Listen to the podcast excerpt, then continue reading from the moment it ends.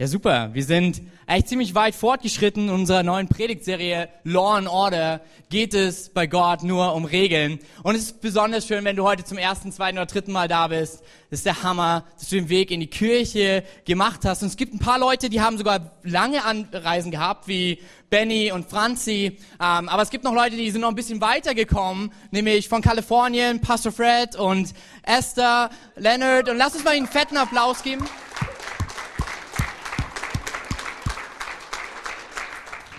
Und wenn du dich fragst, wer ist Pastor Fred und wer ist Esther? Ähm, das sind von uns beiden echt ganz besondere Mentoren, ähm, die uns vorbereitet haben auf diese Gründung hier, die hier investieren, ähm, wirklich Connection auch hergestellt haben, dass Julie, und viele kennen sie, die der absolute Hammer ist, die die ganzen tollen Videos macht, die International Group leitet, hey, dass sie mit dazukommen, Alex, Anna, Ellie, und wir wollen einfach Danke sagen, Pastor Fred und Esther, für alles, was ihr hier in Erfurt investiert, hey.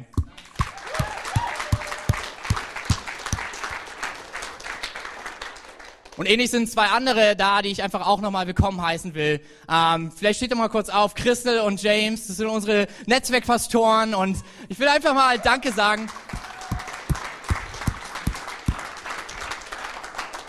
Weil die beiden echt immer auch an die Sache hier glauben, immer wieder unterstützen, auch zur zweiten Reihe und das ist der absolute Hammer, hey. Und dasselbe wollen wir als Kirche tun, oder? Deswegen freuen wir uns über all das, was in Dortmund passiert. Die Dortmund-Fans wahrscheinlich noch mehr als ich. Ähm, aber dort entsteht die Möglichkeit, dass Menschen sehen können, wer Jesus ist und Nachfolge begleitet werden. Und hey, wir wollen dort mit Gebet wirklich investieren, aber auch in, in unserer kommenden Sommerkampagne auch mit unseren Finanzen. Hey. So, weil wenn wir beten, öffnet es oft auch unser Portemonnaie. Und das wollen wir tun. Wir wollen sagen wirklich, hey, wir wollen alles tun. Wir haben so viel empfangen, auch durch Pastor Fred, Pastor, äh, Pastor Esther und Pastor James und Christel. Wir wollen auch geben nicht nur Empfänger sein, sondern umsonst habt ihr empfangen, umsonst gebt. Und deswegen wollen wir in Dortmund mit investieren. Hey, betet für sie, quetscht sie aus, fragt, ob sie Dortmund-Fans sind. Ich weiß nicht, was da so los ist. Hey, ähm, und auch einfach, was, wofür sie Gebet brauchen. Hey, wir wollen wirklich der Partner sein, ähnlich wie bei Markus in Kamerun, bei Jumpers und Äthiopien, weil Gott nicht nur sein Reich der Erfurt baut, sondern darüber hinaus. Hey. Und heute starten wir in diese Serie ähm, und wir haben den Titel Verliebt, verlobt, verheiratet, geschieden. Und wir haben auch auf Instagram die Möglichkeit gegeben, ähm, Fragen zu stellen. Alles, was ihr zu dem Thema hören möchtet. Ähm, es geht um den Vers, sehr kurz. Du sollst nicht Ehe brechen. Aber wir wollen in unserer Predigtserie mehr von dem Du sollst hinweg zu Du wirst. Weil Gott Einfluss nimmt auf jeden Bereich unseres Lebens. Und wir wollen sehen, wie es möglich wird, dass Dinge zusammenkommen, zusammenbleiben, so wie Gott sie gegeben hat. Hey. Und das ist manchmal einfacher, als es klingt. Ich weiß noch, man ist so auf dem Weg in der Ehe. Ähm, wir sind jetzt bald fünf Jahre verheiratet, ist noch nicht so mega lang, aber wir, das ist der Hammer. Und Katha macht es mir echt einfach, hey. Und ich erzähle euch eine Story, damit ihr wisst, warum. Ähm, Hochzeitstag, der erste. Und ich dachte als Mann, da fährst du nach Paris. Stadt der Liebe und so. Und jetzt kommt's. Und dann dachte ich, an dem Hochzeitstag, Eiffelturm, Kuss auf dem Eiffelturm. Ich sag nochmal, wie sehr ich sie liebe, wie dankbar ich für das erste Jahr bin. Und dann kommt der Punkt, warum es gut ist, über ein paar Dinge zu sprechen, über die wir heute sprechen wollen. Ich habe total vergessen, dass sie mordmäßige Höhenangst hat. Das der schlimmste Moment ever war. Und Katas einziger Gedanke war, wann kommen wir endlich hier runter? So, und damit es dir nicht so in deiner Ehe oder auch in dem Step, in dem du gerade bist, ergeht, wollen wir einfach gucken, was sagt Gott? Wie kommen wir von dem du sollst zu dem du wirst? Und ja, Katha, start am besten. Yes. Wir reden aber nicht nur über Ehe, sondern auch über alles, was vor der Ehe so passiert. Also ihr Singles, fühlt euch nicht ausgeschlossen. Ähm, es ist ganz schön warm hier vorne. Als ich heute Morgen mein Outfit ausgesucht habe, habe ich nicht so drüber nachgedacht, wie warm es eigentlich hier vorne ist. Man stellt das ja dann so zusammen und ähm, dann dachte ich so, naja, für eine aufwendige Flechtfrisur hat es nicht gereicht, aber für ein Bad Hair Day schon. Ich finde es immer voll äh, faszinierend, falls ihr noch nicht im Aufbauteam seid, kommt ins Aufbauteam. Yes. Vor allen Dingen, ihr Mädels, ähm, es gibt auch einfache Sachen, die man machen kann. Und vor allen Dingen, nach dem Aufbau kriegt ihr ein kostenloses Tutorial. Im Badezimmer sind dann nämlich alle Mädels und schminken sich und machen sich die Haare. Und ich wusste gar nicht, dass man mit einem Glätteeisen auch Locken machen kann. Also ich habe ganz neue Dinge gelernt von Vanessa und äh, ich würde das auch gerne können, aber bei mir hat es heute für einen Zopf gereicht. Ähm, naja, aber so ist es manchmal. Man will irgendwie immer so das haben, was man gerade nicht hat. Das geht uns vielleicht auch bei Beziehungen so. Als Single wollen wir gern in der Beziehung sein. Wenn wir in der Beziehung sind, können wir es kaum abwarten zu heiraten. Und manch einer in seiner Ehe kann es kaum abwarten, mal Ruhe vor seinem Partner zu haben. Und da spreche ich nicht von mir, Gott sei Dank. Aber ich erlebe es leider immer wieder, wenn ich es höre von Kollegen, von anderen, ähm, wo man sich einfach voneinander entfernt hat, so sehr, dass man sich gar nicht mehr sehen möchte. Man möchte das haben, was man gerade nicht hat. Als ich Anfang 20 war, haben super viele von meinen Freunden geheiratet und ich liebe Hochzeiten. Ich arbeite beim Hochzeitsausstatter. Aber ich habe auch damals schon Hochzeiten geliebt, denn hey, bei Hochzeiten gibt's Essen umsonst. Du kannst tanzen und feiern und es ist immer ein guter Grund zu sagen, ah, diese letzten zwei Kilo, die schaffe ich noch bis dahin, damit ich mal wieder mein cooles Kleid anziehen kann und äh, gibt jede coole, also viele Möglichkeiten und natürlich geht es auch um Liebe und so. Ähm, aber Hochzeiten sind cool und äh, das Einzige, was mich echt immer richtig genervt hat, war, wenn Leute auf mich zugekommen sind bei diesen Hochzeiten. Sie hatten diesen Blick und haben dir so die Hand auf die Schulter gelegt und gesagt, du wirst auch noch den richtigen finden. Hm. Danke. Das war wirklich ermutigend. Ich weiß nicht, ob dieser Satz jemals für irgendjemanden ermutigend war. Ich fand es nicht so ermutigend. Ähm, ja, dann denkt man sich so, cool, eigentlich war bisher alles okay, aber jetzt, wo ich so drüber nachdenke, da ist vorne so das Happy Couple und alles ist so toll und ich bin hier eigentlich so alleine als Gast. Hm, vielleicht fehlt mir doch was. Ähm, ich habe mal einen richtig guten Satz gehört und ich glaube, den können wir uns so auch als Leitfaden für verschiedene Bereiche in unserem Leben nehmen. Der heißt, liebe jede Phase. Liebe jede Phase. Ist immer so einfacher gesagt als getan. Vielleicht bist du Single und denkst dir, oh, ich fühle mich so alleine. Hey, die Mom hinten in der Babyecke denkt sich vielleicht, ich wäre gern mal alleine. Zumindest die fünf Minuten auf dem Klo, wenigstens mal irgendwie die Tür zu machen und alleine sein. Liebe jede Phase. Vielleicht hast du gerade das, wo sich jemand anders nachsehnt. Sei dankbar für das, was du hast. Als Kevin und ich uns kennengelernt haben, da waren wir auch gerade in verschiedenen Phasen. Kevin war in der Phase, er wollte sein wie Paulus in der Bibel, alleine für Jesus unterwegs, bis zum Tod und äh, Single bleiben bis ans Lebensende. Und ich war in so einer Phase, ich habe mir gedacht, meine Liste an Ansprüchen ist so lang mittlerweile, es ist eigentlich unmöglich, die zu erfüllen. Also bleibe ich lieber alleine und erspare diese Kritik irgendjemandem. Und unter diesen Voraussetzungen haben wir uns kennengelernt.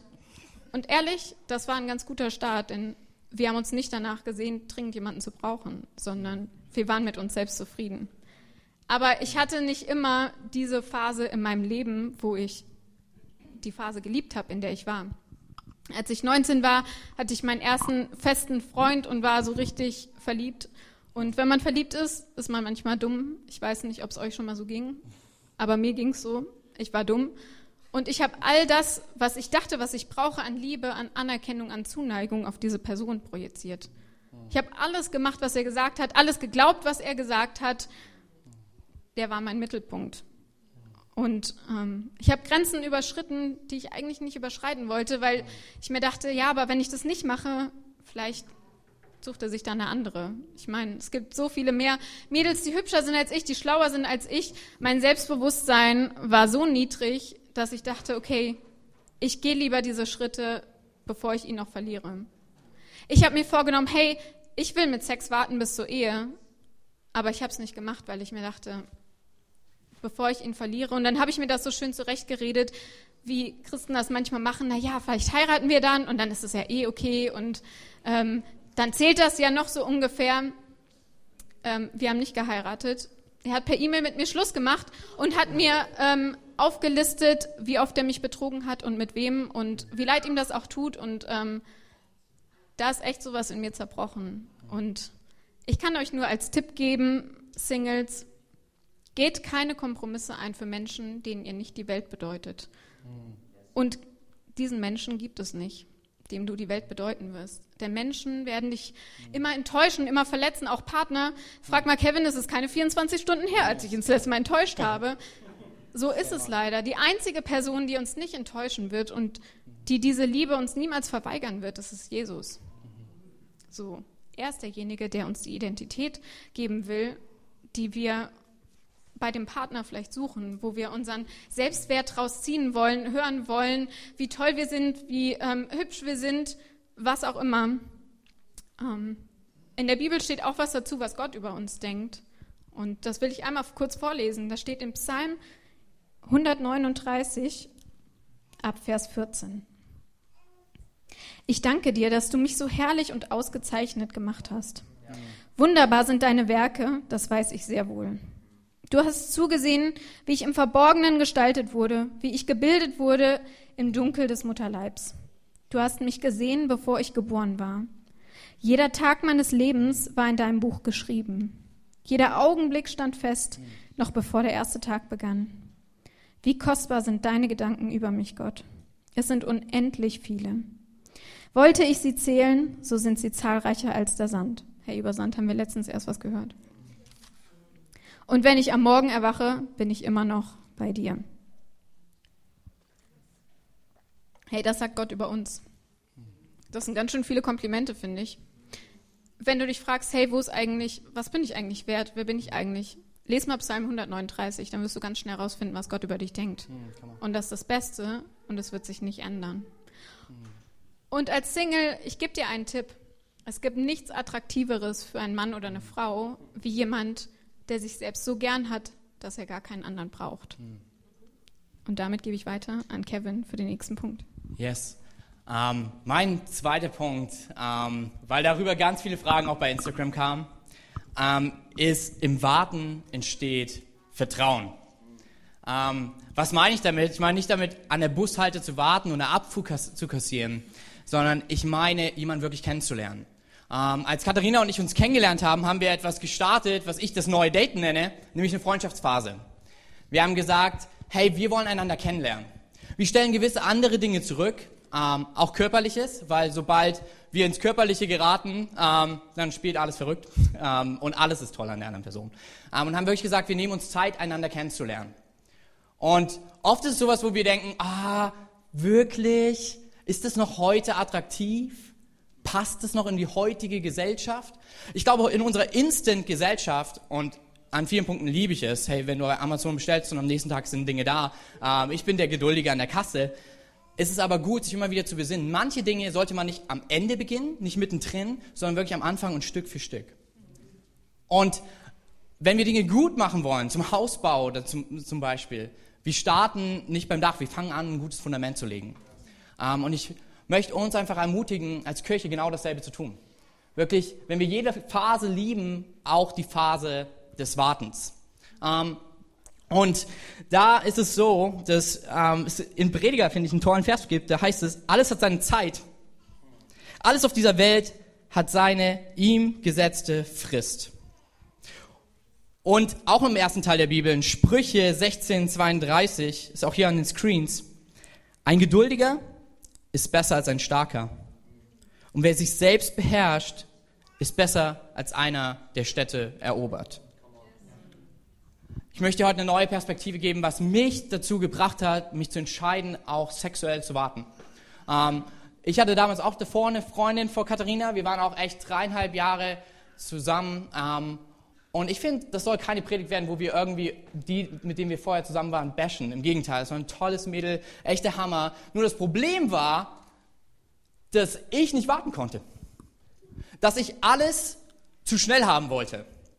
Und das Problem, was wir dann nach dreieinhalb Jahren gesehen haben, als ich mit Jesus unterwegs war und ich gedacht habe, es gibt Punkte, die vielleicht wichtig sind, nämlich haben wir dieselben Interessen, haben wir dieselben Hobbys, wo, wo wollen wir mit unserer Zukunft hin, wie verstehen wir unsere Weltanschauung, wir nie darüber geredet haben. Und irgendwann sind wir mitten in so einer Beziehung aufgewacht, wo wir gemerkt haben, weil wir nicht warten konnten, hat es nicht gepasst. Und dann bin ich in die Kirche und habe auch gelesen, dass es clever ist, mit Sex bis zur Ehe zu warten, um den anderen richtig zu kennenzulernen. Und ich dachte, das ist irgendwas, was echt oldschool ist, das können andere machen, ich mache das nicht so. Und dann ist mir aber eine Sache bewusst geworden und da möchte ich dich heute gewinnen. Weil ich wegkommen will von einer Regel, um heilig zu sein, hin zu einem Versprechen, was dich heilig macht. Nämlich, was mir bewusst geworden ist, dass im Warten Kraft liegt. Denn Warten ist was absolut Biblisches. Abraham und Sarah warteten ewig auf ein Kind. Ganz viele Beispiele, die wir in der Bibel haben, geht es um den Seemann, der seht und der warten muss, bis etwas kommt. Wir als Kirche warten immer noch. So, wir warten, dass Jesus wiederkommt. So, wir stehen in Warteschleife. Und ich glaube, das ist gut, auch zu warten, weil warten bringt eine Frucht des Geistes in dir hervor, die sich Geduld und Selbstbeherrschung nennt. Und eventuell ist es so, dass Warten vielleicht nicht deine Situation verändert, aber dich und mich. Ich glaube, Warten verändert nicht die Situation, sondern uns. Weil in dem Moment Gott etwas in uns tut, was uns helfen wird, was ein Geschenk sein wird für den weiteren Verlauf unserer Beziehung. So, ich möchte dir was verraten, was mir nicht bewusst war. Wenn du heiratest, du wirst nicht jeden Tag Sex haben. So. Und es wird Tage geben, es wird Tage geben, wo Dinge auch gar nicht möglich sind. Und du wirst überrascht sein, vor allen Dingen als Mann, wo du es auch gar nicht möchtest. So, weil wenn deine Frau dich krank mit triefender Nase anguckt, merkst du, es ist vielleicht nicht der beste Moment und du hast vielleicht auch nicht die größte Lust. Dann gibt es Momente, wo einer weg ist, für mehrere Wochen. Dann gibt es Momente, von denen wollen wir nicht denken, aber wo jemand krank ist. Und alles, was du im Warten vorher, in der Phase davor gelernt hast, wird sich auszahlen, weil Gott eine Frucht in deinem Herzen hervorgebracht hat, die helfen wird, auch in dem Moment zu warten. Wir wollen darüber sprechen, was es bedeutet, nicht die Ehe zu brechen. Und ich glaube, ein Punkt ist die Stärke des Wartens. Weil wenn wir vorher lernen zu warten, wird es nicht leichter, komplett easy, aber wir sind es gewohnt. Es ist etwas, ein Gefühl, was wir schon kennen. Okay, ich warte. Und ich glaube, warten ist auch für die Beziehung nicht ein Vertrauensschuss, Vorschuss allein zu Gott, sondern auch zu unserem Partner. Weil als wir gesagt haben, wir wollen es richtig angehen, und es war schwierig, hey? ähm, es ist nicht so einfach, Katha sieht zu gut aus, ähm, haben wir wirklich vielleicht auch manchmal Kämpfe gehabt. Aber es kam im zweiten Jahr unserer Ehe eine Zeit, wo ich sechs Wochen lang nichts anderes konnte, als schreien und Medikamente zu nehmen und nicht mein Bett zu verlassen. Für Katha und mich war das so ein Segen, die Kraft des Wartens vorher kennengelernt zu haben und diese Frucht des Geistes von Geduld und Selbstbeherrschung mit hineinzunehmen in die Ehe. Und ich darf dir noch was verraten. Wenn jemand ein Kind bekommt, gibt es manchmal auch so Phasen. Dann gibt es andere Phasen. Du, du weißt nicht, was auf dich zukommt. Und vielleicht sagst du, ja, ja, das kriegen wir dann schon irgendwie hin. Ich glaube, im Warten verändert es nicht die Situation, sondern dich. Und das, was du vorher dort siehst, das wirst du später in deiner Ehe ernten. Deshalb, wenn wir nicht die Ehe brechen wollen, ist, glaube ich, Warten und die Frucht, die daraus entsteht, ein Riesengewinn für dich und für mich. Alright. Yes. Aber irgendwann hat das Warten auch ein Ende. Die Hochzeit kommt, bei uns ist schon fast fünf Jahre her, Kevin hat es eben erzählt. Ähm, meine Mama hat mir mal so einen Tipp mitgegeben. Hi Mama, wenn du es nachher bei YouTube guckst. Ihr guckt alle unsere Predigten, ich feiere es. Sie hat gesagt, die beste Ehevorbereitung ist, wenn du in der WG oder in einem Wohnheim wohnst. Weil da bist du mit Menschen zusammen, die magst du vielleicht, aber du wirst rausfinden, die haben Gewohnheiten, die dich einfach auf die Palme bringen. Die machen Sachen, die einfach nur nerven. Und wenn du schaffst, mit denen zurechtzukommen, dann wirst du es erst recht mit deinem Partner schaffen, weil den kannst du ja leiden. So von daher, diesen Tipp kann ich nur sagen, hey, WG, auch wenn deine Mitbewohner dich richtig nerven, sieh es als Vorbereitung für die Ehe. Denn wenn wir zum Beispiel einen Führerschein machen, bereiten wir uns ja auch vor. Ich weiß nicht, wie es bei euch war als ich 18 geworden bin, war das so ein Ding, sobald du 18 geworden bist, warst du angemeldet für die praktische Prüfung und hast deinen Führerschein gemacht. Jetzt kann man die mit 17 machen, aber ja, ich bin alt. Damals ging es noch nicht. Und wir haben diese Bögen studiert und geguckt und Verkehrszeichen auswendig gelernt und sind zur Fahrschule gegangen und haben geübt, um uns vorzubereiten, endlich dieses Kärtchen zu haben, damit wir gute Verkehrsteilnehmer sind. Wie viel mehr macht es nicht auch Sinn, in seine Ehe vorher zu investieren? Und wir haben so ein Training mitgemacht, wo man eher Vorbereitungskurse macht. Das heißt einfach nur, dass man mit Paaren Zeit verbringt, dass sie sich kennenlernen können in jedem Bereich und man einfach gucken kann, hey, ist Ehe jetzt der richtige Schritt für uns? Und das ist eine richtig gute Sache, denn wenn man sagt, hey, bis der Tod uns scheidet, wenn du jung bist, kann das eine ganz schön lange Zeit sein.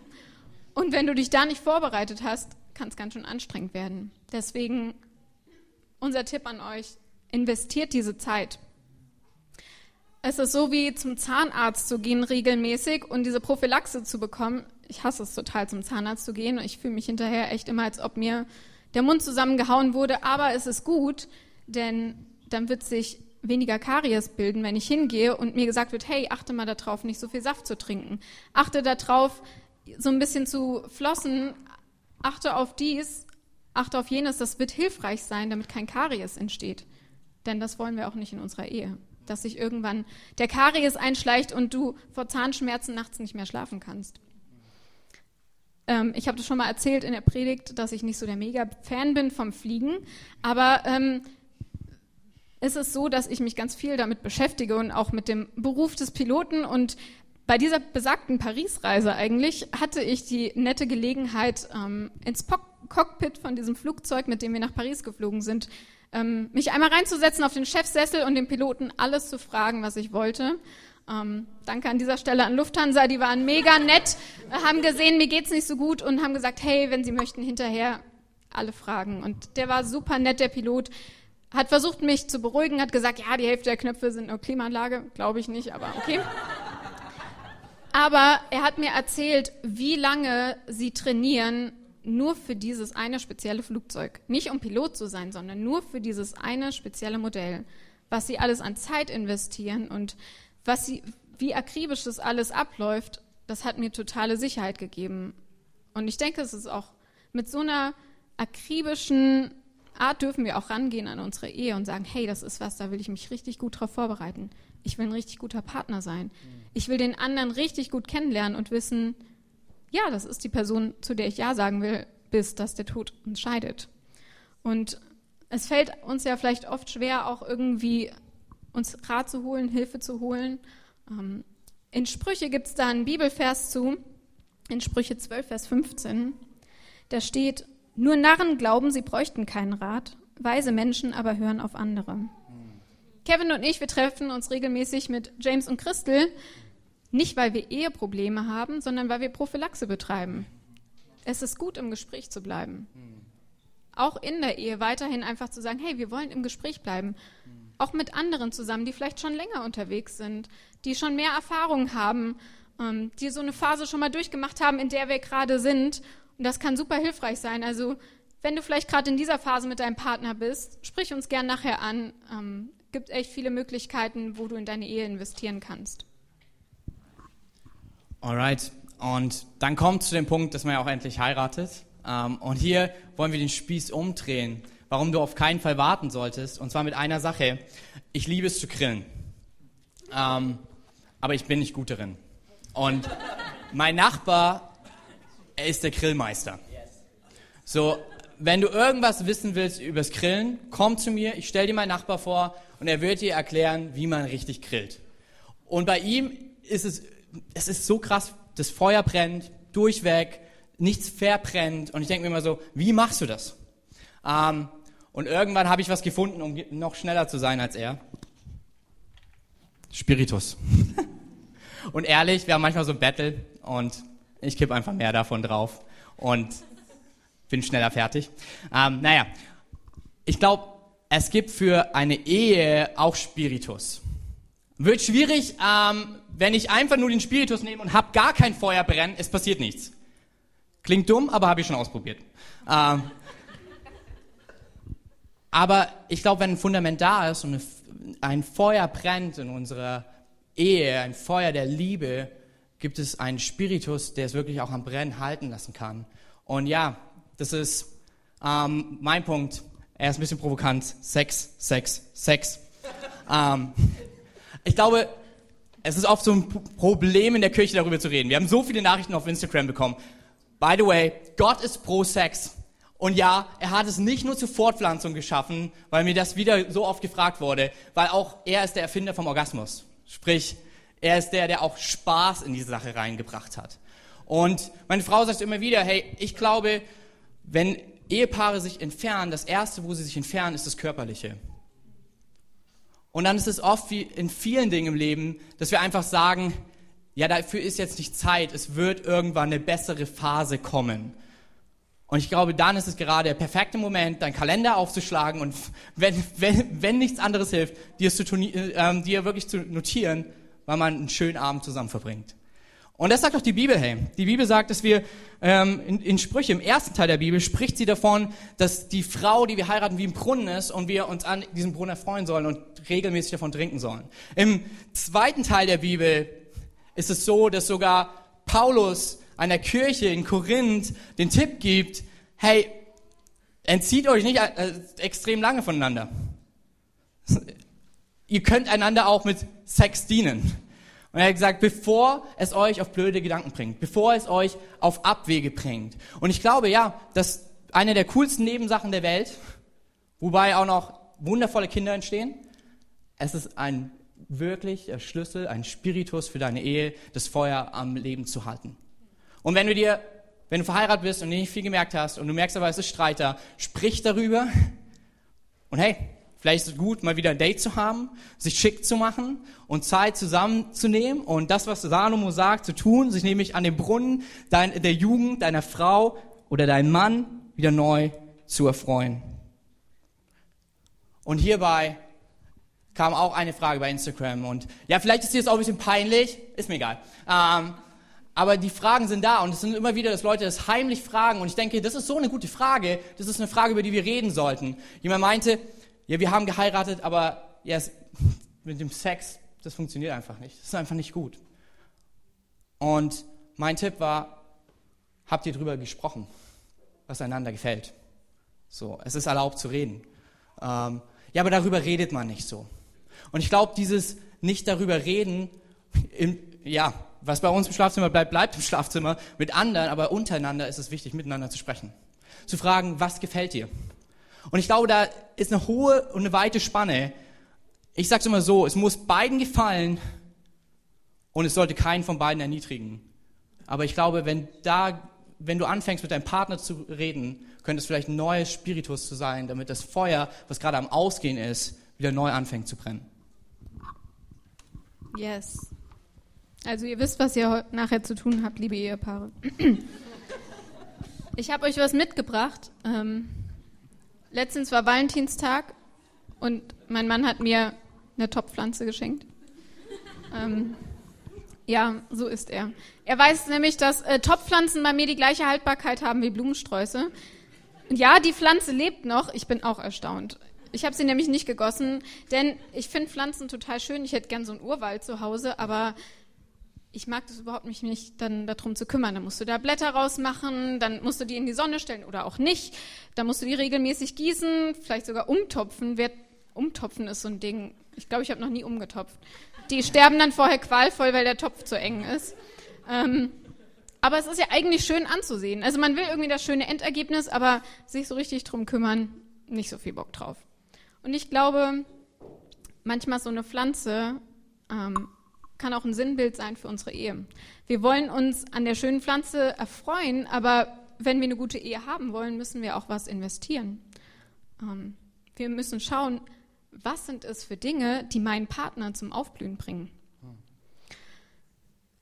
Kevin und ich, wir haben verschiedene Sachen, die wir so füreinander machen. Kevin macht zum Beispiel jeden Morgen das Bett für mich, weil er weiß, ich bin so ein kleiner Monk und wenn das Bett nicht gemacht ist, dann kriege ich die Krise innerlich.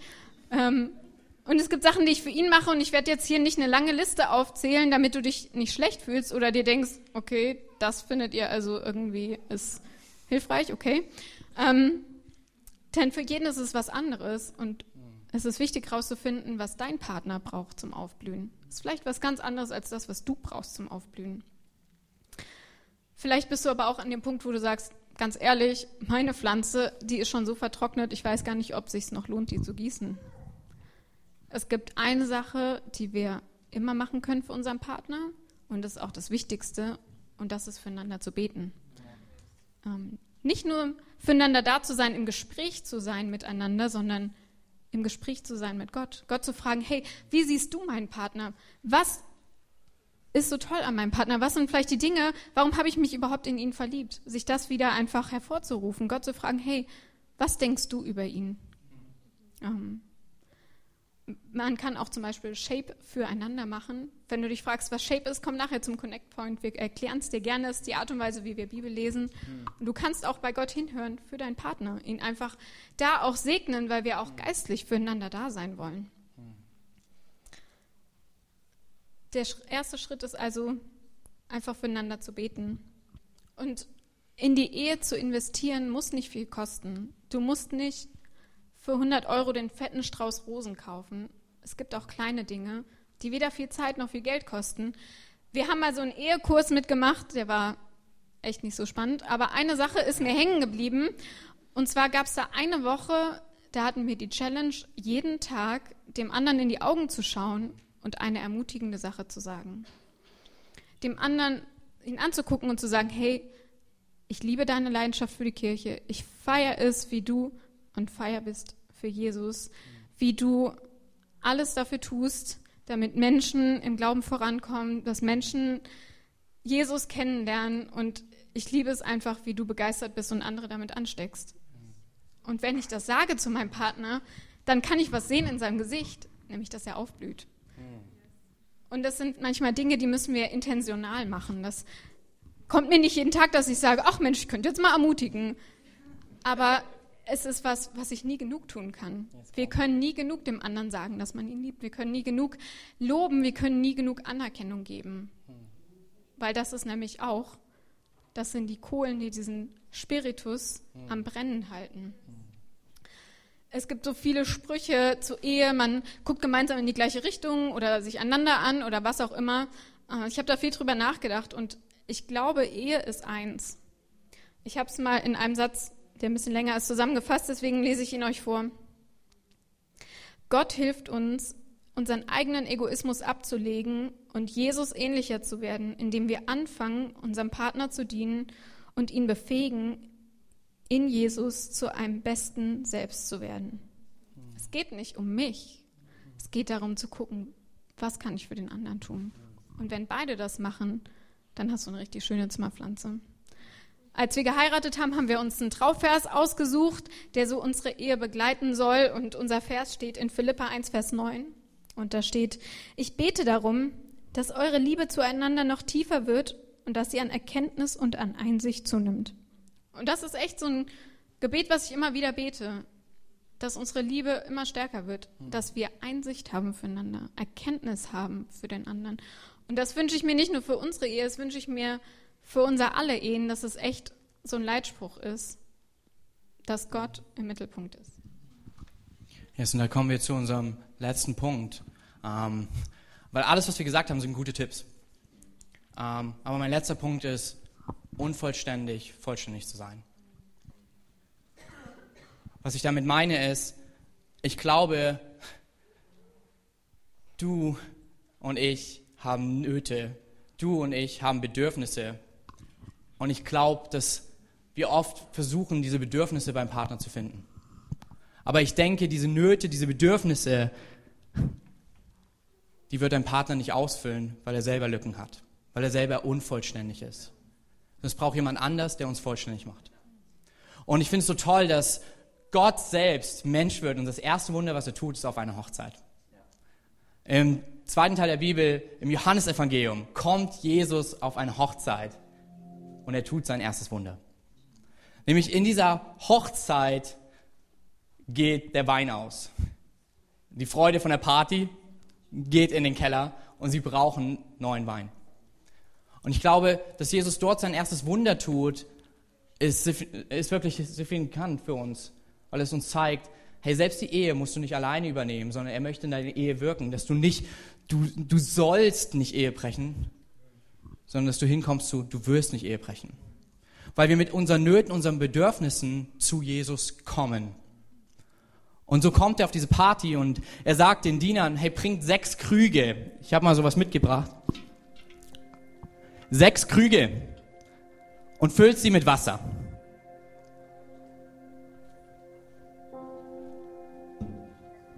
Und ich finde es faszinierend, weil die Zahl 6 hat zwei Symboliken in der Bibel. Das erste ist es die Zahl der Ehe.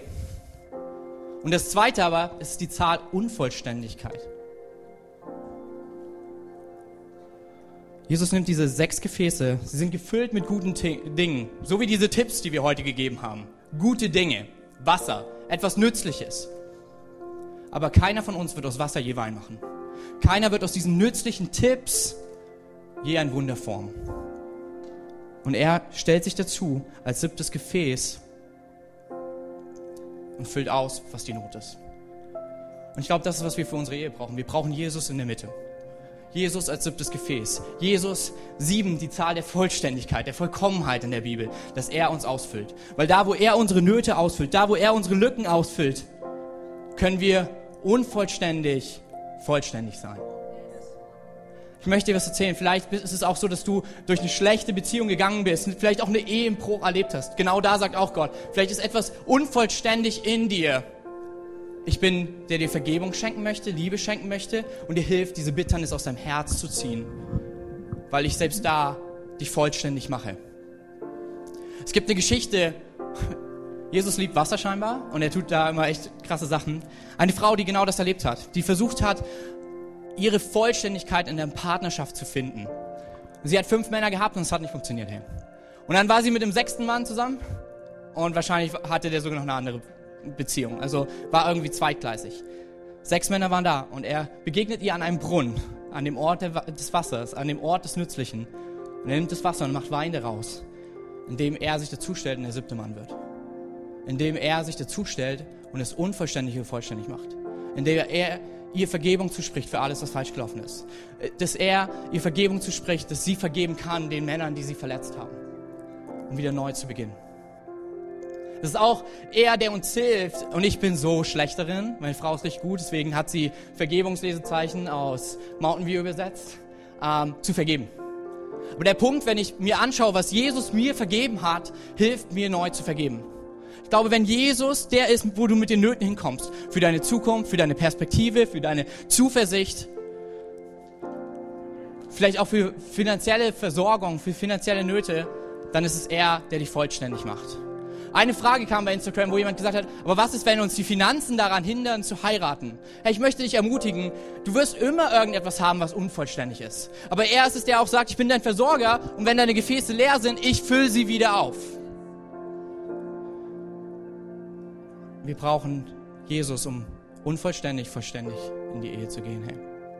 Und aus dem du sollst, damit daraus ein du wirst wirst. Vielleicht bist du auch hier und du hast persönlich keine lebendige Beziehung zu Jesus. Vielleicht bist du allein unterwegs, kämpfst dich durch oder hey, du versuchst es in, in deinem Partner, in Freunden, in deiner Arbeit zu finden. Dann möchte ich dir gleich die Möglichkeit äh, äh, geben, dich einzuladen, dieses Geschenk anzunehmen. Er ist nämlich auf die Welt gekommen, ist für all unsere Schuld, für alle Dinge, die uns trennen von Gott, gestorben, dass wir auch darin wieder vollständig werden können. Mit einer Beziehung zu Gott, der ein weiser Ratgeber ist und unser Leben führt, wie er es tut durch diese zehn Wegweisungen, die wir zehn Gebote nennen. Ich möchte einfach uns ermutigen, kurz unsere Augen alle zu schließen. Und wenn du heute hier bist und du hast diese lebendige Beziehung noch nicht, wenn du noch nicht das angenommen hast, was Jesus für dich getan hat, dass er ans Kreuz gegangen ist, die damalige Mordwaffe und für deine und meine Schuld gestorben ist, und du sagst, ja, daran glaube ich, und dass mit seiner Auferstehung auch diese Beziehung, diese Vollständigkeit zu Gott wieder auferstanden ist, dann kannst du einfach gleich deine Hand heben und wir möchten im Anschluss des Gottesdienstes mit dir beten, damit du diese Entscheidung zum ersten Mal in deinem Leben treffen kannst. Drei. Gott liebt dich. Zwei. Herr Jesus ist dir näher, als du denkst. Eins, heb deine Hand, wenn du dieses Geschenk zum ersten Mal in deinem Leben annehmen möchtest. Dankeschön.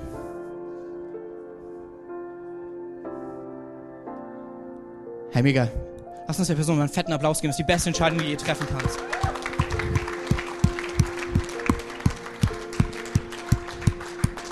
Und für den Rest von uns, wir wollen gemeinsam aufstehen. Wir werden jetzt gleich nochmal einen Song zusammen singen. Und die Beter sind an der Seite. Und wenn du Gebet brauchst, ob das in egal welcher Phase ist, Vollständigkeit bei Jesus zu erleben, komm einfach. Wenn du für deine Ehe beten willst, auch vielleicht prophylaktisch, komm einfach. Wenn du danken möchtest für einen guten Ehepartner, wenn du danken möchtest für Vergebung, die du bei ihm empfangen hast, hey, es ist manchmal gut, das mit Leuten gemeinsam zu tun und Gebet zu empfangen.